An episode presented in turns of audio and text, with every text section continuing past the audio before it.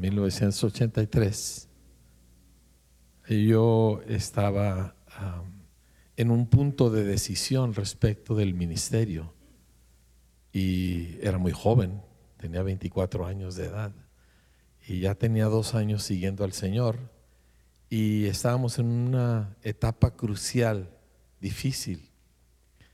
Y me acuerdo que era un lunes y mi hermano menor, que estudiaba en El Paso, Texas, estaba aquí.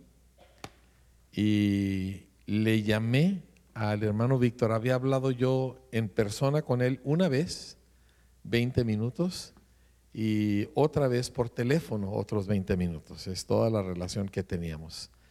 Y, y le llamé y me contestó su esposa. Y le pregunté si tendría posibilidades el hermano Víctor de recibirme al día siguiente. Y me checó ella su agenda y dijo, válgame, dice, qué raro. Dice, no tiene nada el día de mañana. Dice, sí, vente, vente a mediodía. Y pues literalmente colgué el teléfono y me subí en el carro con mi hermano y en aquel entonces eran ocho horas para, para llegar al paso y, así lo hicimos. Y pues al día siguiente ah, ahí vamos y me deja mi hermano enfrente de la casa del hermano Víctor, en la 428 Christopher, este, en el paso, y yo iba aterrorizado, porque el hermano Víctor era una persona súper intensa. Y yo estaba seguro que él me iba a preguntar, ¿qué le pasa? Y yo le iba a contestar, pues tengo esta situación y me iba a decir, no me moleste con sus problemitas y me iba a correr y que en tres minutos yo iba a estar fuera de su casa. Me recibió por cinco horas. Hablamos del reino. Él quería saber cómo yo había venido a Cristo, qué estaba pasando. Me compartió mil cosas. Yo le dije, oiga, yo necesito tomar apuntes. Saqué mi cuaderno, me puse a tomar apuntes de nuestra conversación. Este, cené con ellos y y antes de irme me agarra, me abraza, me da un beso y me regala 50 dólares, que para mí era como si me hubieran dado 10 mil, ¿verdad? Y ahí empezó él a ser mi pastor, a partir de ese momento. Cuando tú te encuentras con el Señor en la persona, en una persona, el, el efecto es revolucionario. Y Él marcó de esa manera nuestras vidas. Y hay un mundo afuera que desesperadamente necesita ver a Jesús. Y nosotros somos el único medio, nadie más. Entonces, ¿cómo es que nosotros vamos a poder mostrar, como dice la pastora, la bondad del Señor? nosotros necesitamos verla primero. Y, le quiero leer algunos pasajes y uno en particular que también fue ah, un pasaje que, que siempre relacionamos con el hermano Víctor, pero en segunda de Corintios dice lo siguiente, en el capítulo, déjeme ver si lo encuentro porque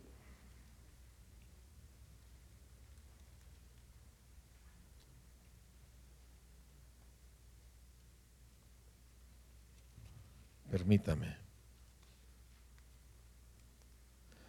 Bueno, si alguien me ayuda a buscarlo, porque no sé por qué ando perdido en mi Biblia.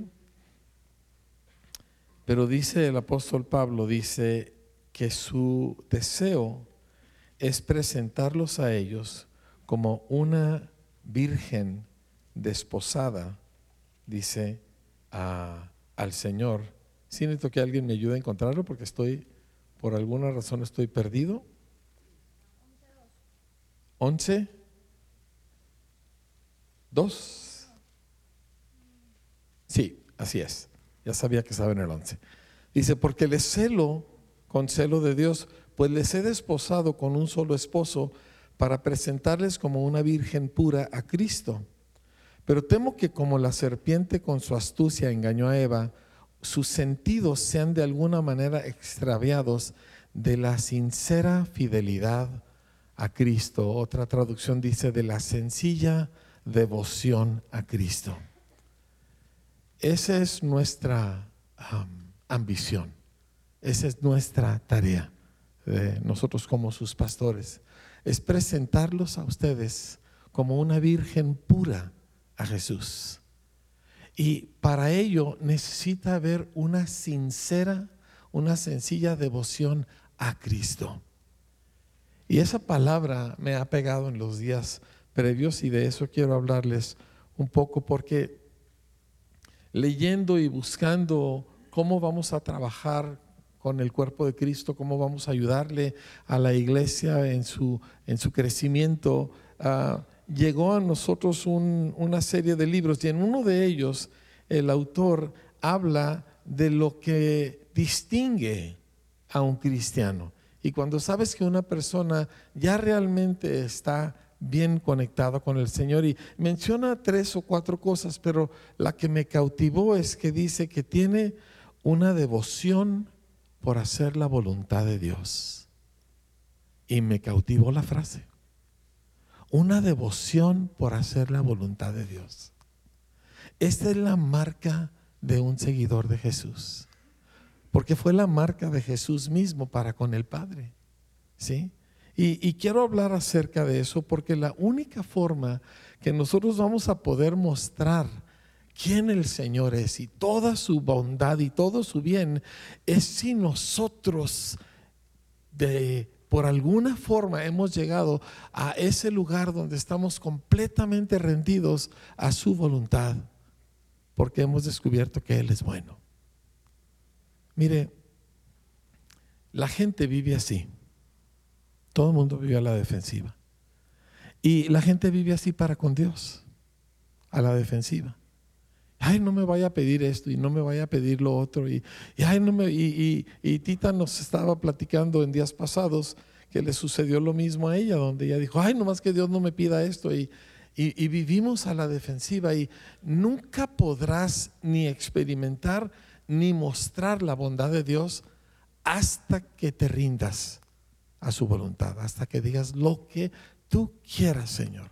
Pero, pero, no estoy hablando de una especie de resignación donde apechugas y bueno, está bien, sino que descubres que aunque tus sentidos no te lo digan, la voluntad de Dios es buena.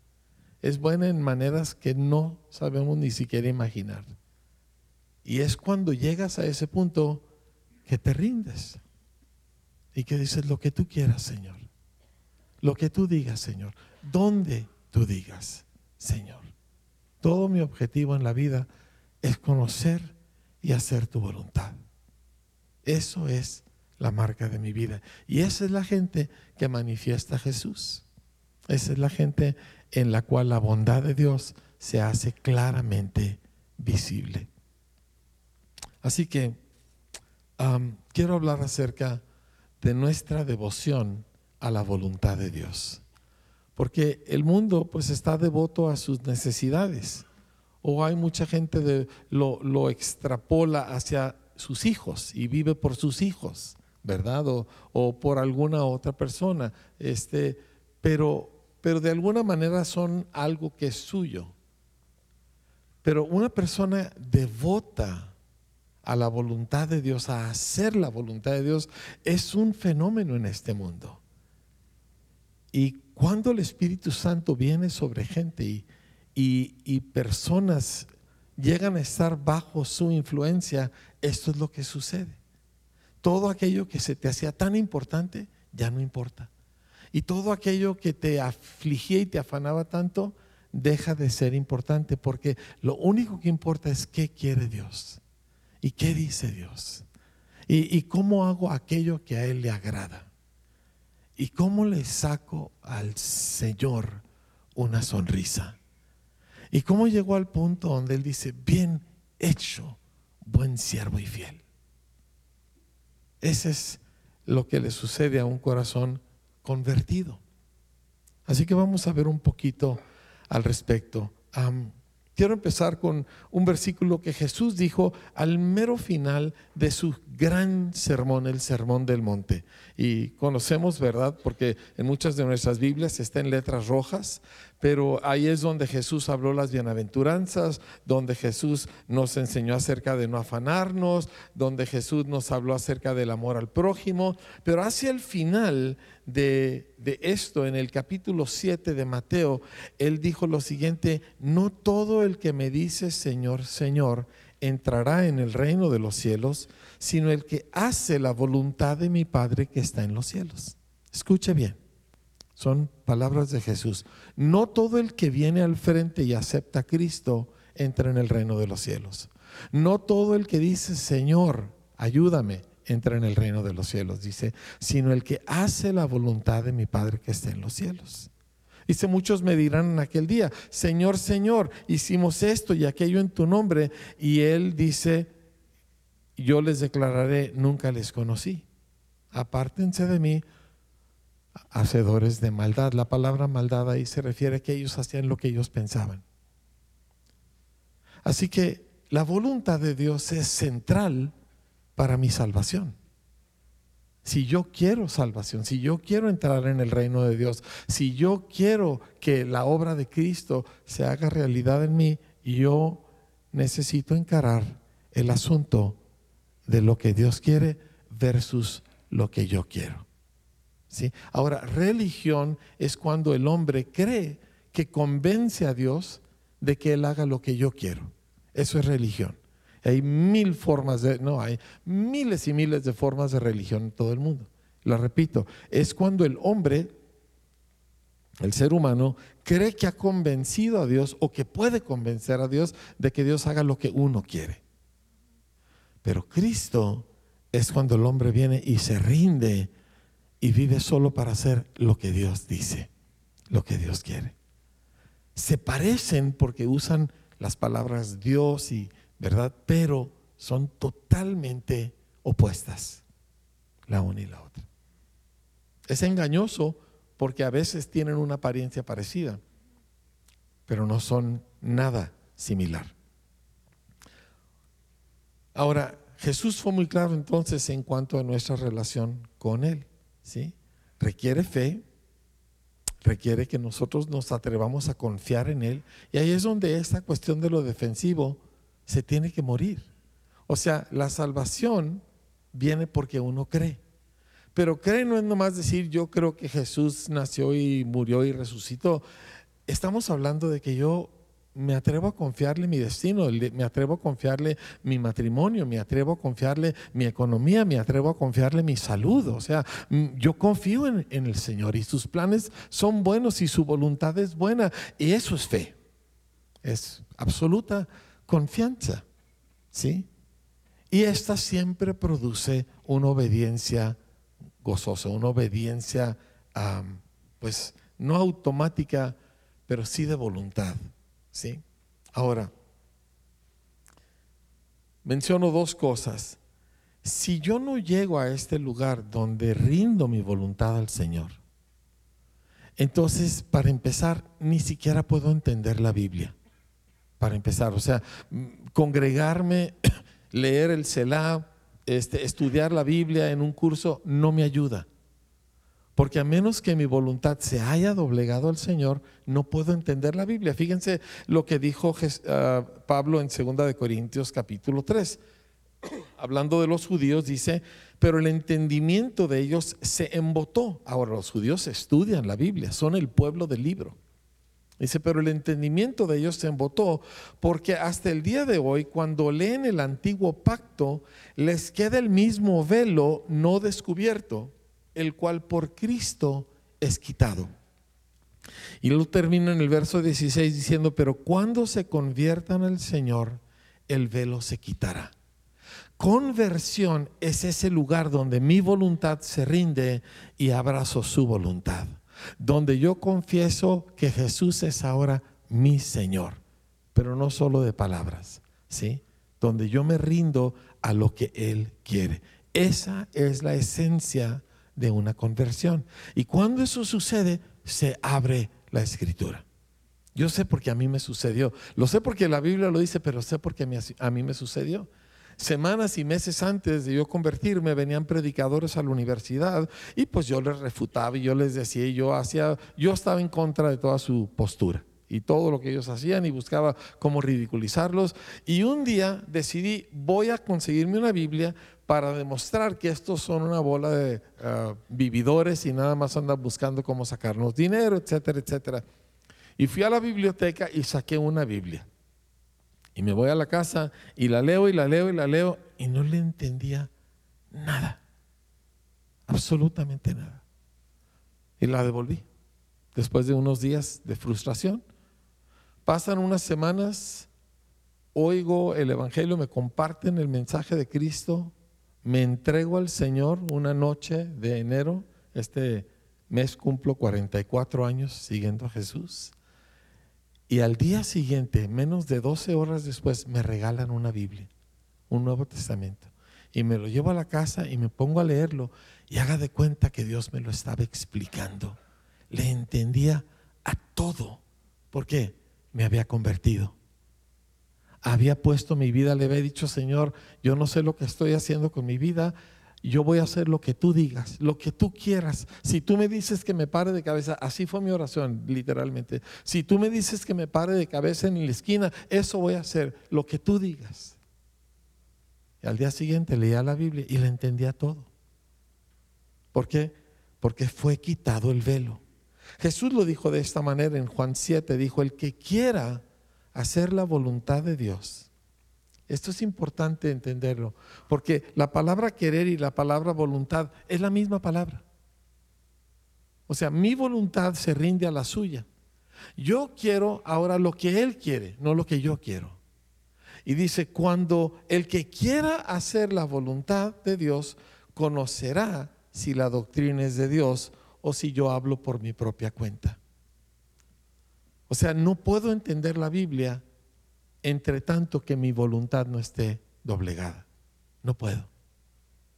Y puedo memorizármela y no entenderla. Los fariseos la tenían memorizada, pero no la entendían porque no se doblegaban en su voluntad. Ahora, otra cosa del ser humano bajo su propia voluntad porque este es el asunto, ¿verdad? De que eh, soy cristiano, leo la Biblia, pero no suelto totalmente el volante. Y yo entiendo, nos da miedo. Eh, yo entiendo, porque, pues, eh, como dicen, la mula no era arisca, ¿verdad? Pero hemos vivido experiencias malas. Y luego, aparte, está ese problema de la rebelión que todos traemos adentro. Y batallamos para soltar el volante. ¿Sí?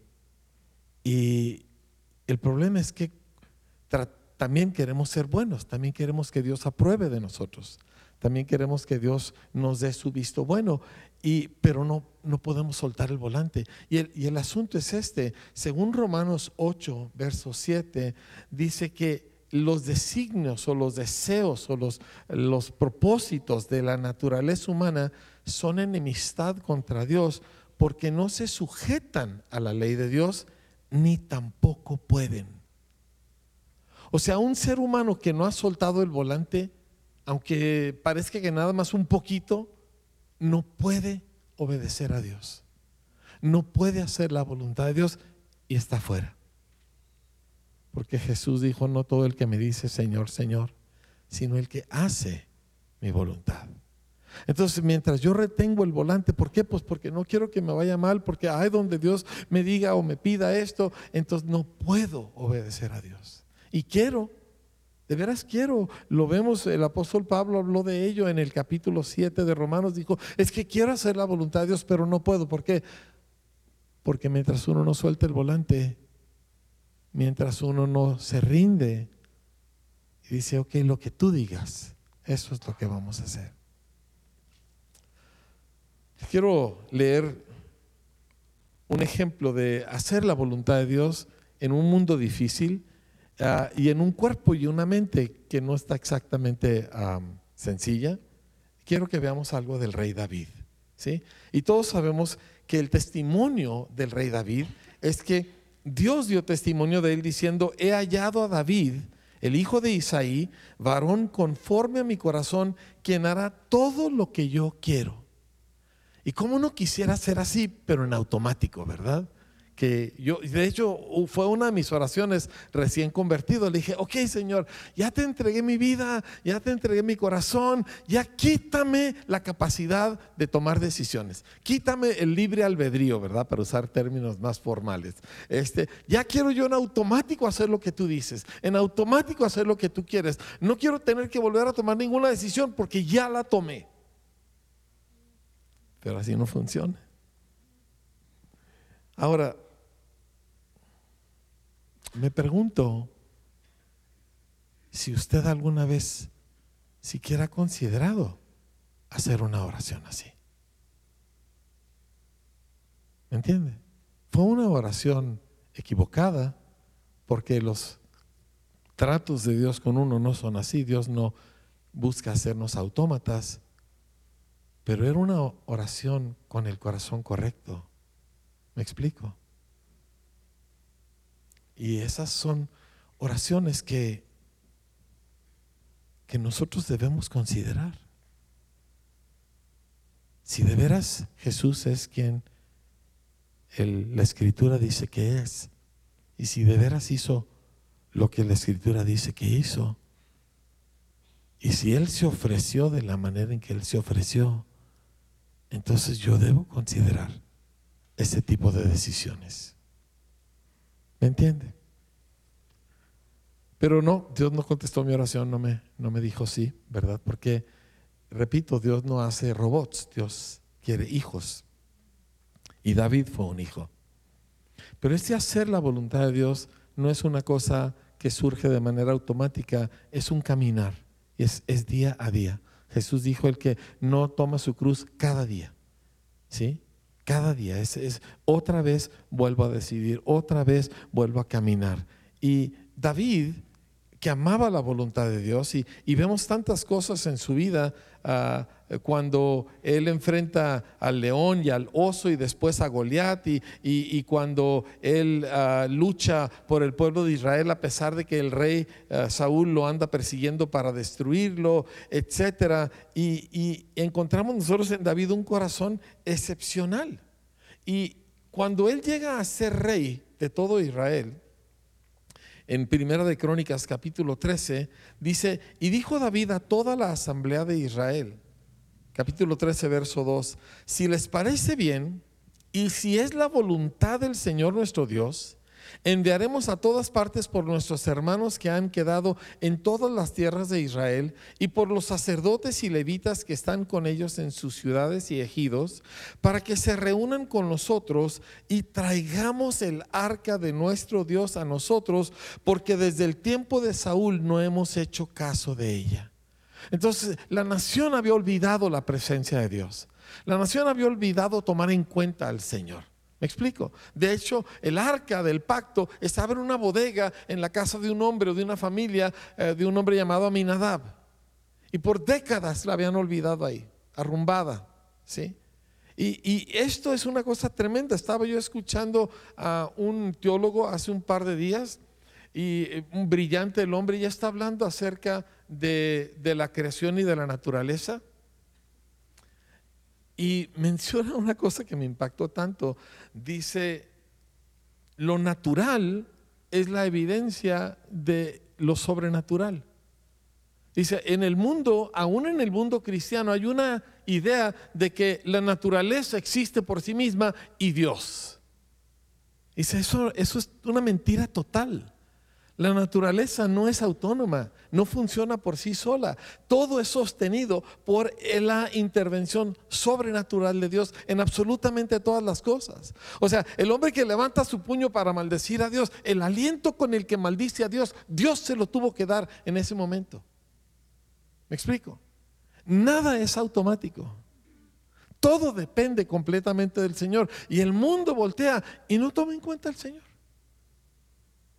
como que todo esto es nuestro derecho, como que todo esto es automático y como que solo cuando no funciona entonces le pedimos a Dios que intervenga. Quiero decirle, y esto también lo estaba escuchando, ya no recuerdo de quién porque estaba escuchando varias cosas en estos días, dice, el hecho de que tú camines por la calle y no tengas miedo de que alguien te va a agarrar a golpes para robarte lo que traes, es algo bueno por lo cual debes estar agradecido. Porque si la vida fuera como nos enseñan en las clases de ciencia en la escuela, y, toda la evolución y todo eso fuera cierto, estaríamos nosotros sacándonos los ojos los unos a los otros para obtenerlo de los demás. Si todo eso fuera cierto. Pero como hay un Dios en el cielo y es bueno, Él ha hecho que su bondad opere entre nosotros. Tú no puedes juntar a dos leones o dos lobos en un mismo cuarto sin que se maten, peleando por el territorio. Ni siquiera dos pececitos esos bonitos de colores, ¿verdad? Los echas a los dos en una sola cosa y se empiezan a destruir. Pero nosotros disfrutamos del bien de Dios, pero el pueblo había olvidado al Señor. ¿Sí? Así que David quería traer el arca del pacto. Su corazón estaba en el lugar correcto, absolutamente. Y luego él dijo dos cosas que quiero que tomes en cuenta. Dijo, uno, si a ustedes les parece bien, y dos, si es la voluntad del Señor. Dos voluntades se necesitan unir. Ay, no, pues sea por Dios, sea la voluntad de Dios. Así no funciona. No, pues lo que Dios quiera, ¿verdad? Así no funciona. Es mi voluntad sometiéndose a la voluntad de Dios. Pero es más que un someterse de que apechugo, bueno, es lo que Dios dice, ni modo. No, es mi voluntad descubriendo que su voluntad es deseable y buena. Y entonces mi voluntad y su voluntad están conectadas. Y ahí es donde pueden suceder las cosas. Ahora, David entendía eso y sin embargo, hacer la voluntad de Dios no es fácil. ¿Por qué? A veces uno tiene ideas equivocadas. ¿Cuántos aquí han tenido ideas equivocadas el día de hoy? ¿Me entiende? A veces tienes malos hábitos. ¿Cuántos tenemos malos hábitos? ¿Sí? A veces tenemos malos ratos. ¿Alguien tuvo un mal rato este día? ¿Sí? Todavía no llegamos a la mitad del día, ya tuvo un mal rato. Hacer la voluntad de Dios en esta vida, en este cuerpo, en esta humanidad, no es fácil, familia. Y David batalló. Ahora él hizo todo lo que estaba en su corazón, él quería agradar a Dios y conocemos la historia. Van por el arca, hacen una carreta especial, supongo yo que muy lujosa y bonita, jalada por dos vacas o bueyes, ¿verdad? También me imagino que eran los mejores sabidos y por haber. Y, total, eh, los bueyes tropiezan, el arca se va a caer, un hombre la trata de detener, Dios lo mata, ¿verdad? Porque no se toca el arca de Dios, y un desastre, y la Biblia dice, y David se enojó. Ahora la reina Valera no lo traduce así porque le dio pena al traductor, pero dice se enojó David. Porque él quería agradar a Dios y le fue súper mal. Diga conmigo, le fue súper mal. ¿Le ha pasado a usted que trata de hacer la voluntad de Dios y le fue súper mal? Bienvenido. El problema no fue Dios, ¿ok? El problema es que no es fácil hacer la voluntad de Dios en un mundo malo y en esta humanidad. Así que David se fue, pero, pero he descubierto algo. Cuando alguien quiere hacer la voluntad de Dios, el Señor le va a ayudar. Y Dios le ayudó a David. ¿Cómo? Mandaron el arca a la casa de un esclavo de esclavos. ¿Sí? Obededom significa siervo de siervos. Y Dios bendice la casa de Obededom de tal manera que la nación se da cuenta y la noticia vuelve a David y se da cuenta, ay, entonces Dios sí sigue siendo bueno. Y se pone a buscar y descubre lo que dice ah, más adelante, eh, cuando vuelven ahora de nuevo por el arca, se encuentra aquí en Primera de Crónicas también, y él le dice a los, a los sacerdotes y a los levitas, déjeme lo leo en el capítulo 15, verso, ay, otra vez no sé por qué ando perdido. Dice en verso 12, y les dijo, ustedes son los principales padres de las familias de los levitas. Santifíquense ustedes y sus hermanos y pasen el arca del Señor Dios de Israel al lugar que le he preparado. Pues por no haberlo hecho así ustedes la primera vez, el Señor nuestro Dios nos quebrantó por cuanto no le buscamos según su ordenanza. O sea que cuando tu intención es toda buena y yo quiero hacer lo que Dios quiere, lo tienes que hacer como Dios quiere, porque es mi voluntad debajo de la suya. Es mi voluntad aceptando y abrazando y amando la suya. Y David tenía toda la buena intención, pero no fue cuidadoso en saber exactamente qué es lo que quería su Señor. Y lo más tremendo es que todo estaba escrito y David debió de haber sabido. Pero por las razones que sea, no le hizo caso a aquello y vino una tragedia. Pero David terminó haciendo la voluntad de Dios en la forma en que Dios lo quería. Y el resultado fue inmensamente bueno. Así que hacer la voluntad de Dios, si tú este día te rindes a su voluntad, y yo no estoy asumiendo que nadie está rendido a la voluntad del Señor, porque eso es un asunto muy personal y muy poderoso delante de Dios, pero que después se hace visible a todos. Pero si tú el día de hoy te rindes a vivir por la voluntad de Dios, a, una, a ser un devoto de hacer la voluntad de Dios, no va a ser fácil siempre.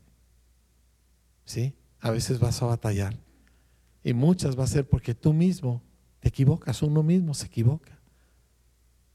Y sin embargo, el Señor nos ayuda. ¿Sí? ¿Qué nos ayuda? Bueno, le leo un par de pasajes ahorita, pero, pero estaba leyendo esta mañana de la pasión de Jesús, porque eso fue uno de los primeros pasajes que a mí me, me marcó en, en, mi vida cristiana, cuando, cuando Jesús está orando en Getsemaní y está sus discípulos todos dormidos y él está en, un, en una agonía terrible tal que los vasos de la superficie de su piel se empiezan a reventar y empieza a sangrar por los poros de, de su piel por la agonía y está clamando, Padre, pasa de mí esta copa, porque él sabía lo que venía. Todo el pecado de todo el mundo, de todos los tiempos, iba a ser derramado sobre él. Toda la maldición que correspondía a todas las maldades y todos los pecados de toda la raza humana de todos los tiempos iba a ser derramada sobre él. Todo el rechazo de Dios, todo el juicio de Dios, todo, el castigo de Dios que merecía la raza humana, todo iba a ser derramado sobre él. Él sabía lo que le esperaba. Y estaba en un terror. Y él voltea y dice, Padre, pasa de mí esta copa. Dice, pero no lo que yo quiero, sino tu voluntad. Tu voluntad. ¿Me entiende? Y luego dice la escritura que bajó un ángel y le fortalecía. Porque aún Jesús como humano tuvo que enfrentar la debilidad que todos enfrentamos cuando queremos hacer la voluntad de Dios. El Padre no lo dejó solo. ¿Me entiendes? Y cuando tú escojas y dices, no me importa que me pase, no me importa si me va mal, yo voy a hacer la voluntad de Dios, porque su voluntad es buena y es agradable y es perfecta, y yo lo amo y yo quiero complacerlo a Él. Cuando tú tomas esa determinación, aún en las luchas, el Padre no te abandonará y terminarás haciendo lo que Él quiere, aunque tengas que pasar por un que otro bache, ¿verdad? En el camino. El asunto es que para nosotros hacer la voluntad de Dios, primero necesitamos descubrirla. Dice, pero tengo mi Biblia, sí, pero hay gente que leemos la Biblia y, y le sacamos cosas muy equivocadas. ¿Me entiende? Vemos nosotros a dos personas, los dos se dicen cristianos, ¿verdad? Y uno me muestra a Cristo y el otro, ay, ¿verdad? No, mejor no me le quiero acercar. Y te das cuenta, no, no, no todas las etiquetas son auténticas. O no todo el mundo ha entendido bien qué es la voluntad de Dios. ¿Me, explico? Romanos dice, no imiten las conductas ni las costumbres de este mundo. Romanos 12.2. Dice, más bien, dejen que Dios los transforme en personas nuevas al cambiarles la manera de pensar.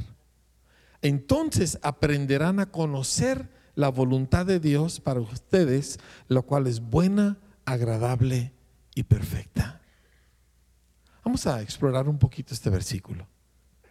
No se amolden a las costumbres y a las conductas de este mundo. O sea, si el mundo lo hace, ya ven que luego uno dice que tiene de malo. Si el mundo lo hace, probablemente es malo. Es lo más seguro. Así que Tu pregunta más bien debe ser qué tiene de bueno o qué tiene de Dios, porque probablemente no es bueno ni es Dios. No te amoldes a cómo el mundo funciona. Y pudiera hablar mil ejemplos, pero no tiene caso. Nada más cualquier cosa que tú veas en el mundo, en la revista, en la tele, en las redes, etcétera, no te moldes a eso. Ah, es que quiero ser como fulano. No, no, no, no, no, no, no, no, no. No. Hay nada bueno ahí. Dice, pero es atractivo. Ajá, sí, sí es, pero no bueno. Atractivo y bueno no son la misma cosa. Dice, sino dejen que Dios los transforme en personas nuevas al cambiarles la manera de pensar. Entonces aprenderán a conocer la voluntad de Dios para ustedes. O sea, llego y digo, ok Señor, haz de mí lo que tú quieras. Y lo que eso implique, como sea. ¿Me explico? Yo, yo recuerdo hace años compartiendo el Evangelio yo a mi padre, este, hace muchos años, Titi y yo estábamos, ah, todavía estábamos solteros. Y, un día me confesó y me dijo, es que tengo miedo de que voy a, si, yo me entrego a Cristo, entonces voy a abandonar a tu madre para irme de monje o algo por el estilo. Y le dije, pues no, papá, no, no creo que Dios le va a pedir que usted abandone a mi mamá, ah, porque pues la Biblia dice lo contrario. Pero qué bueno que lo considera. ¿Me entiende? Qué bueno que está pensando que quizá Dios le pudiera pedir algo así y usted está consciente de que es lo que usted haría. ¿Me explico? Otra versión dice, no se amolden al mundo actual, sino sean transformados mediante la renovación de su mente. Así podrán comprobar cómo es la voluntad de Dios buena, agradable y perfecta. Ahora, yo digo eso y todos nosotros seguimos con las caras porque no creemos que la voluntad de Dios es buena, agradable y perfecta. Por eso vivimos así. Por eso no exponemos nuestras cosas, por eso no buscamos el consejo de Dios, porque, porque no creemos que su voluntad es buena y agradable y perfecta, así que no suelto el volante. Y por eso no entiendo la Biblia. Y por eso no tengo idea de qué quiere Dios. Y por eso necesito que alguien más ore por mí. Mira cuántas veces yo he ido a lugares a predicar y gente se me acerca, ore por mí, óreme, óreme, bendígame, bendígame. Aquí no lo hacen porque saben que yo les pegaría, ¿verdad? Pero es porque esa persona, como no ha soltado el volante, no entiende y como no entiende, no sabe qué es la voluntad de Dios y por lo tanto no la hace, está totalmente perdido. Necesita un intermediario. Está perdido. Pero si yo me someto y, esto requiere fe, familia. Si yo volteo y digo, ok, yo siento lo contrario, yo pienso lo contrario, eh, a mí me dicen lo contrario, pero yo voy a someterme a la voluntad de Dios, entonces empezamos a descubrir que es buena y que es agradable y que es perfecta. ¿Sí? Mi, mi esposa les platicó que hace muchos años yo renuncié a la ciudadanía americana. Este, tenía yo, no sé, unos 23, 24 años de edad y renunciar a la ciudadanía, usted hubiera visto el clamor que se levantó en toda mi familia. no, había, no había Facebook, pero toda la nación lo sabía, ¿verdad? que cómo era posible que yo había renunciado, que si estaba loco, que esto, que lo otro, mil cosas, ¿verdad? Este, pero yo sabía que era la voluntad de Dios. Y si cómo lo sabía, bueno, esa es una historia para otro día. Pero yo sabía que era la voluntad de Dios. Y como resultado, toda clase de cosas maravillosas han llenado mi vida. La voluntad de Dios siempre es buena, siempre es agradable y perfecta, pero no se ve así desde el otro lado de la barrera. No se ve así hasta que ya estás adentro. ¿Me entiendes? Requiere fe. Diga conmigo, requiere fe. Y fe es confiar. Fe es saber Dios es bueno y no, no me va a dejar. Y si me equivoco, de todos modos Dios no me va a dejar. Y, si yo no entendí y tomé el paso equivocado, pero lo hiciste buscando la voluntad de Dios, Dios te ayudará como le ayudó a David, como le ayudó aún a Jesús en su momento de necesidad. Con tal de que ese sea tu objetivo.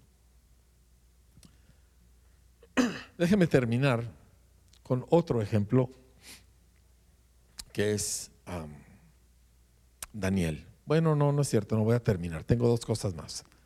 ¿Sí? El libro de Daniel es un libro maravilloso porque Daniel es uno de los personajes más sobresalientes de toda la Biblia. Y, y, el libro de Daniel, sin entrar en detalle, hace una exposición del conflicto entre lo voluntarioso de los seres humanos y la voluntad de Dios. Y nos pone un ejemplo específico en Nabucodonosor, que era el rey más impetuoso, más voluntarioso, conquistó el mundo, era tremendo. Y conocemos la historia en el capítulo 4 de Daniel, cuando él tiene un sueño y Dios le está llamando a que agarre la onda y no la agarra y Dios lo hace bestia. ¿Sí me escuchó? Diga conmigo bestia. Dígalo así con ganas, bestia. Y por siete años vivió como un animal, amarrado a un árbol, comiendo pasto, las uñas le crecieron así de largas, el pelo como una mazmorra, loco de remate, por siete años. Porque tú piensas que tú piensas, pero tengo noticias para ti. El hecho de que tú puedas pensar es otro beneficio que el Padre activamente te da continuamente a diario. No es el proceso químico de tus células, hay algo más ahí. Y Dios se lo quitó. Y lo dejó hecho un bruto, lo dejó hecho una bestia. Hasta que se abrieron sus ojos. Y, me encanta lo que él dice, uh, el libro de Daniel, ah, capítulo 4, lo que dice el rey cuando le es de vuelta su razón. Déjeme se lo leo. Más, aquí lo tengo. Ah, pensaba que lo tenía aquí preparado. Sí, aquí está. Dice, mas al fin del tiempo, yo Nabucodonosor alcé mis ojos al cielo y mi razón me fue de vuelta. Y bendije al Altísimo y alabé y glorifiqué al que vive para siempre, cuyo dominio es eterno y su reino por todas las edades todos los habitantes de la tierra son considerados como nada y Él hace según su voluntad en el ejército del cielo y en los habitantes de la tierra. Y no hay quien detenga su mano y le diga, ¿qué haces? En el mismo tiempo mi razón me fue de vuelta y la majestad de mi reino, mi dignidad, mi grandeza volvieron a mí y mis gobernadores y mis consejeros me buscaron y fui restablecido en mi reino y mayor grandeza me fue añadida. Ahora yo, Nabucodonosor, alabo, engrandezco y glorifico al Rey del cielo, porque todas sus obras son verdaderas y sus caminos justos, y él puede humillar a los que andan con soberbia. Un rey voluntarioso que por una larga y terrible experiencia aprendió a meterse bajo la voluntad de Dios. Pero luego cuando Daniel empieza a tener las visiones del futuro, a partir del capítulo 11, todo el capítulo 11 son reyes voluntariosos. Y los describe de esta manera. Se levantará luego un rey valiente, el cual dominará con gran poder y hará su voluntad. Y el que vendrá contra él hará su voluntad. Y volverá a su tierra con gran riqueza y su corazón será contra el pacto santo, hará su voluntad porque vendrán contra él naves de Kitim y él se contristará y volverá y se enojará contra el pacto santo y hará según su voluntad.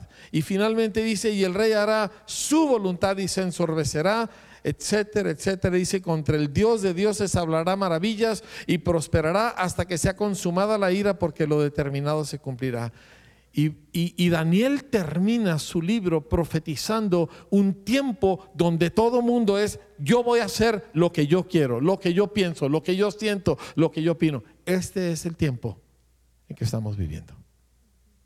El mundo a tu alrededor, desde el pequeño hasta el grandote, todo mundo, yo pienso, yo quiero, yo digo, yo siento, yo opino y yo voy a hacer lo que a mí me parece. Y de ahí venimos todos nosotros. Esa es nuestra carne. Y ese es el mundo que nos rodea, y eso es la tele, y eso es las redes, y eso es todo. Yo hago lo que yo quiero. Y luego Daniel nos dice, pero en ese tiempo Dios va a visitar la tierra. Y en medio de toda esa oscuridad, Dios va a levantar un pueblo que ama su voluntad. ¿Sí? un pueblo como Jesús. ¿Sabe qué dijo Jesús cuando vino al mundo? Él dijo lo siguiente, sacrificio y ofrenda no te agradan. Has abierto mis oídos, holocausto y expiación no has demandado. Entonces dije, he aquí vengo, en el rollo del libro está escrito de mí, el hacer tu voluntad, Dios mío, me ha agradado y tu ley está en medio de mi corazón. El libro de Hebreos cita este mismo pasaje y dice, por lo cual entrando en el mundo dice, sacrificio y ofrenda no quisiste, mas me preparaste cuerpo. Holocaustos y expiaciones por el pecado no te agradaron. Entonces dije, he aquí que vengo, oh Dios, para hacer tu voluntad, como en el rollo del libro está escrito de mí. Y esa fue la vida de Jesús. Él vino para hacer la voluntad del Padre, siendo igual al Padre, siendo Dios en esencia. Él vino para hacer la voluntad del Padre no la suya propia. Y entonces nos dice el pasaje, en esa misma voluntad nosotros somos santificados mediante la ofrenda del cuerpo de Jesucristo hecha una vez para siempre. Es decir, si tú has creído en el sacrificio de Jesús, tú has sido tomado aparte para vivir como Jesús vivió, para la voluntad de Dios, devoto a hacer su voluntad. Y vas a luchar contra tus impulsos. Y vas a luchar contra tus reacciones y te vas a arrepentir muchas veces. Porque dices algo y sabes eso no era conforme a Dios. Y luego haces algo y, ay, ¿por qué hice esto? Y luego gastas en algo. Ni siquiera pregunté si Dios quería.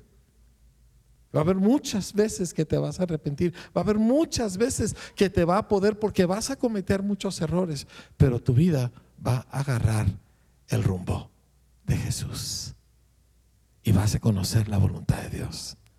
Y gente que conoce la voluntad de Dios es gente que Dios puede usar maravillosamente.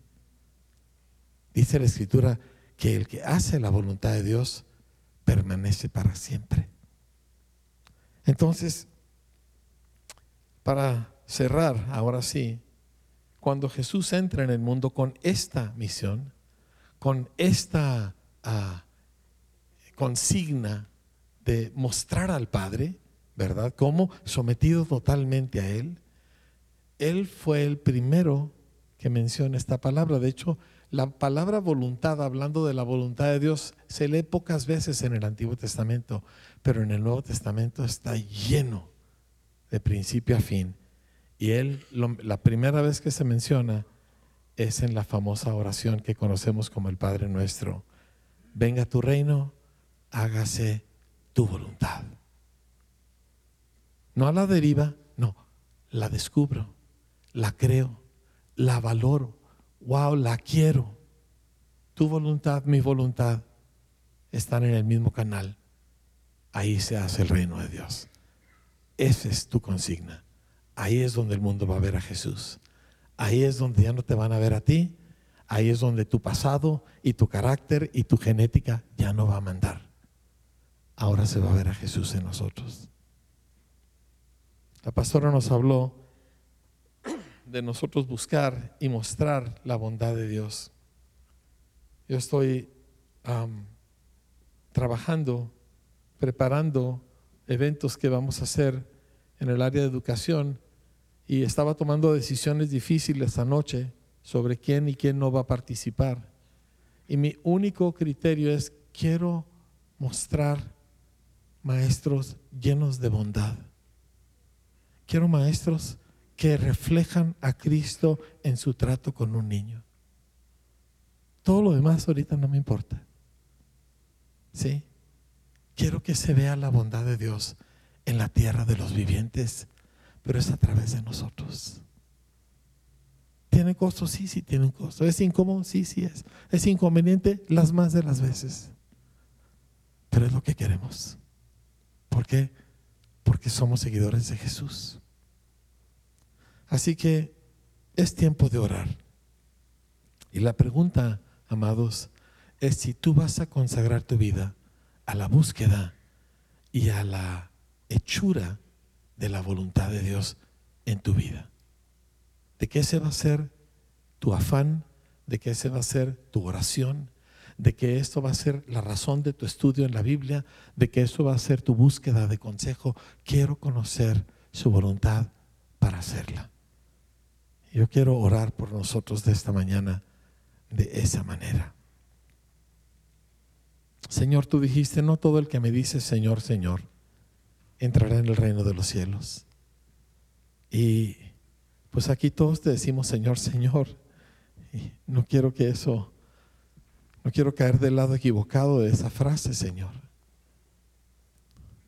Entonces quiero pedirte por todos nosotros, de que por tu misericordia nosotros podamos doblegar el corazón, doblar la rodilla y decirte, no mi voluntad, Señor, sino la tuya. No lo que yo quiero, Señor, lo que tú quieres. Porque, porque confío en ti. Porque tú eres bueno y tu voluntad es buena y agradable y perfecta. Así que hoy me consagro a la búsqueda de tus propósitos y, y, de tu voluntad y de lo que tú quieres y como tú lo quieres.